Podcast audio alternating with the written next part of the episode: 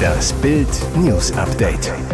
Es ist Dienstag, der 20. Dezember und das sind die Bild Topmeldungen. Drei Tote, Geisterfahrer Horror in Thüringen. Wetterwahnsinn zu Weihnachten, eben noch Blitzeis, jetzt Blitzfrühling. Insbesondere Hamilton betroffen, neues Verbot in der Formel 1. Schrecklicher Unfall auf der A38 in Thüringen. Ein Geisterfahrer ist am Dienstagnachmittag bei Leinefelde-Worbis falsch auf die Autobahn aufgefahren und nach etwa drei Kilometern frontal in ein anderes Auto gekracht. Drei Menschen starben. Nach ersten Erkenntnissen der Polizei war ein Mercedes vom Rastplatz Eichsfeld Süd auf die Autobahn aufgefahren, entgegengesetzt in Richtung Göttingen. Mit voller Wucht knallte der Mercedes mit deutschem Kennzeichen in einen polnischen Mitsubishi. Das Auto wurde dabei heftig deformiert und auf die Leitplanke geschleudert. Zwei Menschen in dem Mitsubishi, offenbar ein polnisches Ehepaar, starben und auch der Mercedes-Fahrer überlebte den schrecklichen Unfall nicht. Ein schrecklicher Anblick für die Einsatzkräfte. Hendrik Hausmann, stellvertretender Stadtbrandmeister der Feuerwehr Leinefelde-Worbis. Wir wurden gegen 14 Uhr zu einem schweren Unfall mit eingeklemmten Personen alarmiert. Jede Hilfe kam hier zu spät. Die Feuerwehr musste die Leichen aus dem Wrack schneiden. Warum der Mercedes auf der falschen Richtungsfahrbahn unterwegs war, muss nun ermittelt werden. Die A38 wurde voll gesperrt. Seit heute ist Winterwetter in Deutschland kein Thema mehr. Erstmal bläst die Warmluftdüse in den nächsten Tagen den Frost und Schnee überall weg. Die Höchstwerte erreichen dann zwischen Donnerstag und Heiligabend am Rhein teilweise 15 oder 16 Grad, direkt am Oberrhein auch 17 oder 18 Grad. Klimatologe Dr. Carsten Brandt von donnerwetter.de zu Bild. Viele Wolken, Wind und Regen bestimmen den heiligen Abend im Land. Die Wahrscheinlichkeit für Schnee sinkt auf 3 Prozent in Köln, 7 Prozent in Hamburg, 10 Prozent in Berlin, 15 Prozent in München und 13 Prozent in Dresden. Und Diplom-Meteorologe Dominik Jung von wetter.net erklärt, dazu gibt es an Heiligabend auch ein recht hohes Sturmpotenzial. Stellenweise werden schwere Sturmböen mit bis zu 100 kmh erwartet. Der äußerste Norden wird am ersten und zweiten Weihnachtstag von kälteren Luftmassen gestreift. Da ist auch mal Schneeregen oder Schnee möglich, so Jung. Einige Wettermodelle berechnen verzeichnen wieder einen starken Temperaturrückgang Richtung Silvester. Teuer Schock bei den Krankenkassen. Für 37,5 Millionen gesetzlich Versicherte wird's im Januar teurer. 39 Krankenkassen erhöhen die Beiträge. Was auf Versicherte zukommt und was Sie wissen müssen, prüfen Sie den Beitrag Ihrer Kasse. Denn anders als bisher müssen die gesetzlichen Krankenkassen ihre Versicherten derzeit nicht persönlich per Brief über eine Beitragserhöhung informieren. Die entsprechende Informationspflicht ist bis Ende Juni 2023 ausgesetzt. Wichtig, bei Beitragserhöhungen haben Sie ein Sonderkündigungsrecht zum 31. Januar bei Ihrer Kasse. Und der Wechsel kann sich sehr lohnen. Mit dem bereits bekannten Beitragssätzen können Arbeitnehmer laut Berechnungen von Check24 bis zu 296 Euro sparen. Selbstständige 593 Euro. Und selbst ohne Sonderkündigungsrecht können Verbraucher ihre Krankenkasse nach einer Laufzeit von zwölf Monaten jederzeit wechseln. Welche Krankenkasse die Beiträge erhöht, das erfahren Sie auf Bild.de. Fast alle deutschen Spitzenpolitiker haben Fehler in der deutschen Russlandpolitik eingestanden. Nur die wichtigste Politikerin der letzten Jahrzehnte tat dies kaum, Altkanzlerin Angela Merkel. Doch jetzt legen zwei prominente Außenpolitiker der CDU nach und rechnen schonungslos mit Merkels Russlandpolitik ab.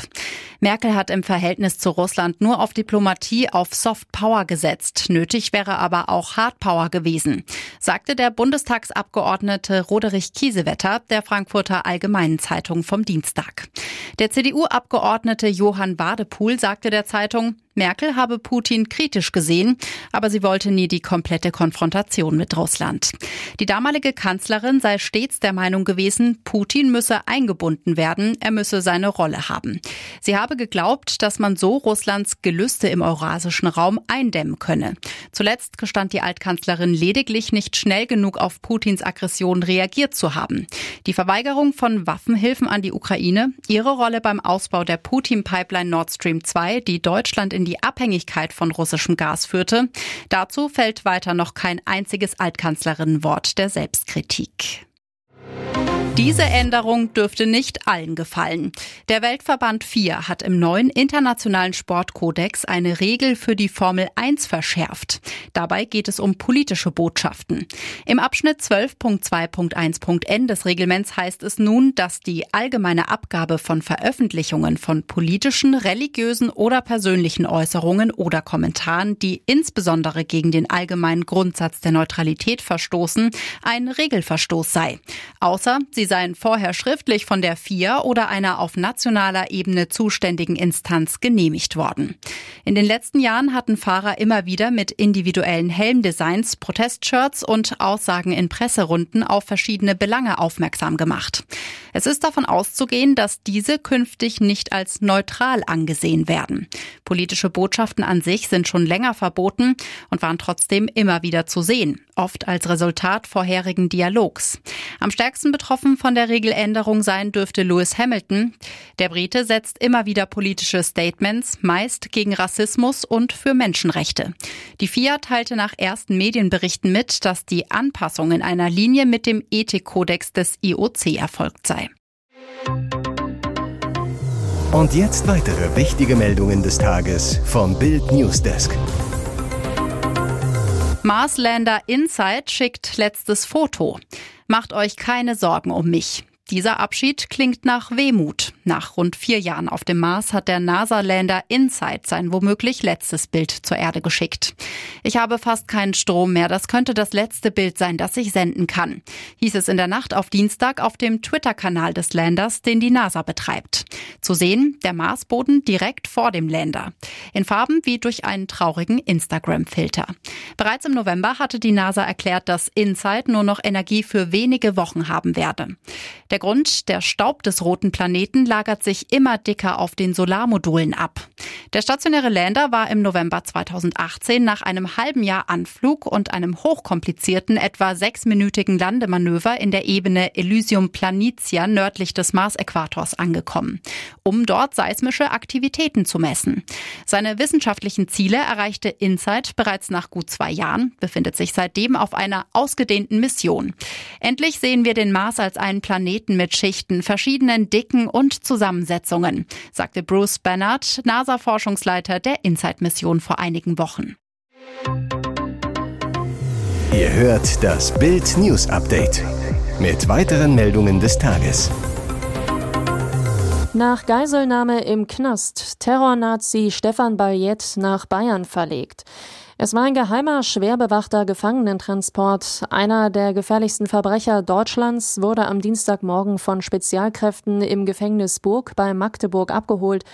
Per Hubschrauber wurde der Halle-Attentäter und Knastgeiselnehmer Stefan Baljet nach Augsburg-Gablingen verlegt. Der Einsatz wurde durch eine Spezialeinheit des Justizvollzugs des Landes Sachsen-Anhalt mit Unterstützung von Spezialkräften der Landespolizei sowie der Polizei Bayern durchgeführt, sagte Danilo Weiser, Sprecher des Justizministeriums in Magdeburg.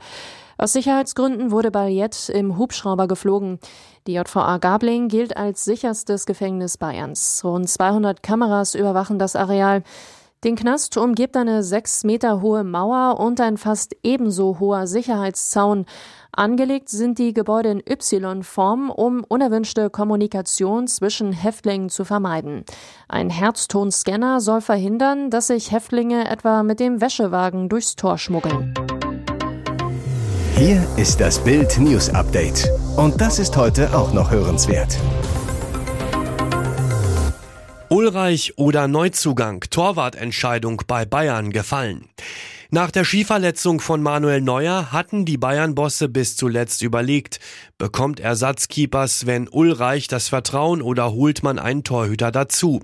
Jetzt ist klar, wie es zwischen den Bayern-Pfosten weitergeht. Nach Bildinformation rüstet der Rekordmeister auf der Torwartposition auf jeden Fall nach. Heißt, auf Ulreich als Nummer eins werden die Bosse in der zweiten Hälfte der Saison nicht setzen.